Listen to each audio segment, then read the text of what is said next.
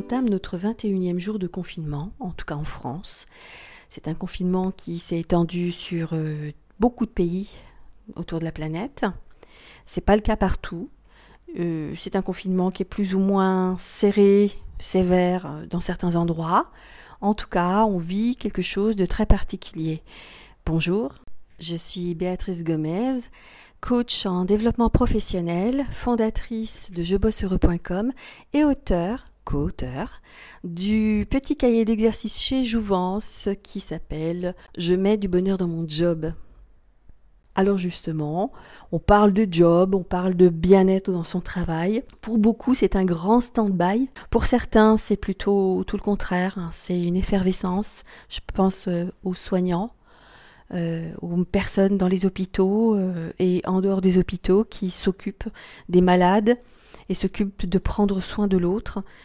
Donc là, au contraire, c'est plutôt euh, ben, une expansion d'implication dans son travail. C'est vrai aussi pour beaucoup d'administrations, des personnes qui doivent mettre en place des nouvelles procédures, des nouvelles mesures, que ce soit automatique au niveau de l'informatique ou que ce soit pratico-pratique au quotidien. C'est pas simple. Il y a les personnes qui vont absorber le travail des personnes absentes. C'est pas simple non plus. Donc là, on est dans tout un tas de répercussions de manière générale dans les métiers des uns et des autres. Pour certains, ça va être plus facile que d'autres, et pour d'autres, ça va être euh, une vraie complication. Alors je m'intéresse euh, à ces personnes-là qui se retrouvent dans une situation professionnelle bousculée, bon an, mal an, volontaires ou non volontaires. Ils vivent une promiscuité euh, qui les angoisse.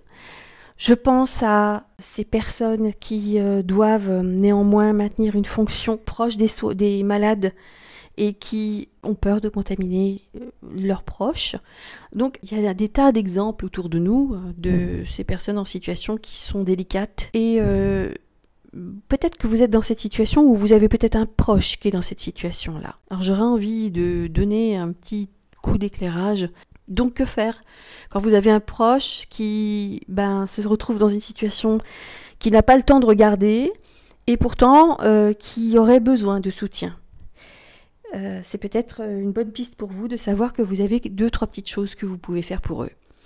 Alors la première, c'est déjà de pas les bousculer. Hein. Si vous voyez que ça va pas, mais que pour autant ils n'ont pas forcément envie de s'arrêter pour en parler, euh, parce qu'ils n'ont pas le temps ou parce que c'est pas commode hein, en termes euh, d'environnement pour le faire, les enfants à côté par exemple, eh bien il y a toujours moyen d'être dans l'écoute. De renvoyer aussi, si la personne n'en parle pas, de renvoyer des questions simples. C'est comment vas-tu? Si la personne passe très vite, c'est ok, une deuxième fois, comment vas-tu? En, insistant pour savoir vraiment si la personne, elle attend vraiment qu'on aille la chercher, dans, lui tendre une perche parce qu'elle n'a pas l'habitude de parler d'elle. Donc c'est de s'arrêter pour être dans l'écoute concrète. Qui se passe là Peut-être quelque chose qui a besoin d'être exprimé. Si la personne ne veut pas aller plus loin, eh bien vous n'insistez pas. On ne peut pas forcer euh, l'autre. Hein. L'autre élément, c'est d'essayer de compenser des choses pour l'aider, de lui proposer et pas de forcer. N'anticipez pas le besoin ou la demande de l'autre. Ça pourrait être euh, incompris ou en tout cas euh, pas compris dans sa juste valeur. Donc euh, demandez, proposez votre aide. Proposez-la régulièrement. C'est pas parce qu'une fois elle vous a dit non que vous ne pouvez pas une deuxième fois le proposer. Donc il faut avoir cette petite régularité que l'autre voit sans insistance, que vous êtes là, que vous pouvez l'aider. Hein, c'est aussi vrai au téléphone vis-à-vis des amis. De régulièrement demander comment vas-tu de quoi aurais-tu besoin? Même si je ne peux pas me déplacer pour aider l'autre, bah, le fait que l'autre l'exprime, ça peut peut-être lui donner des pistes. Donc il y a ce genre de petites choses que vous pouvez faire. Et puis un troisième élément, c'est aussi de d'exprimer ce que vous ressentez vous ça va peut-être inviter votre conjoint ou vos, amis à exprimer ce qu'ils ressentent. Tout le monde n'a pas cette facilité-là. Et peut-être que de poser vous-même votre difficulté en, demandant ou en exprimant euh, ce soutien dont vous auriez besoin, ça va faciliter euh, la prise de conscience pour l'autre qu'il est dans un besoin similaire. Vous pouvez, à l'issue de votre explication, demander, et toi, comment vis-tu ça? Comme ça, vous avez déjà fait votre première démarche.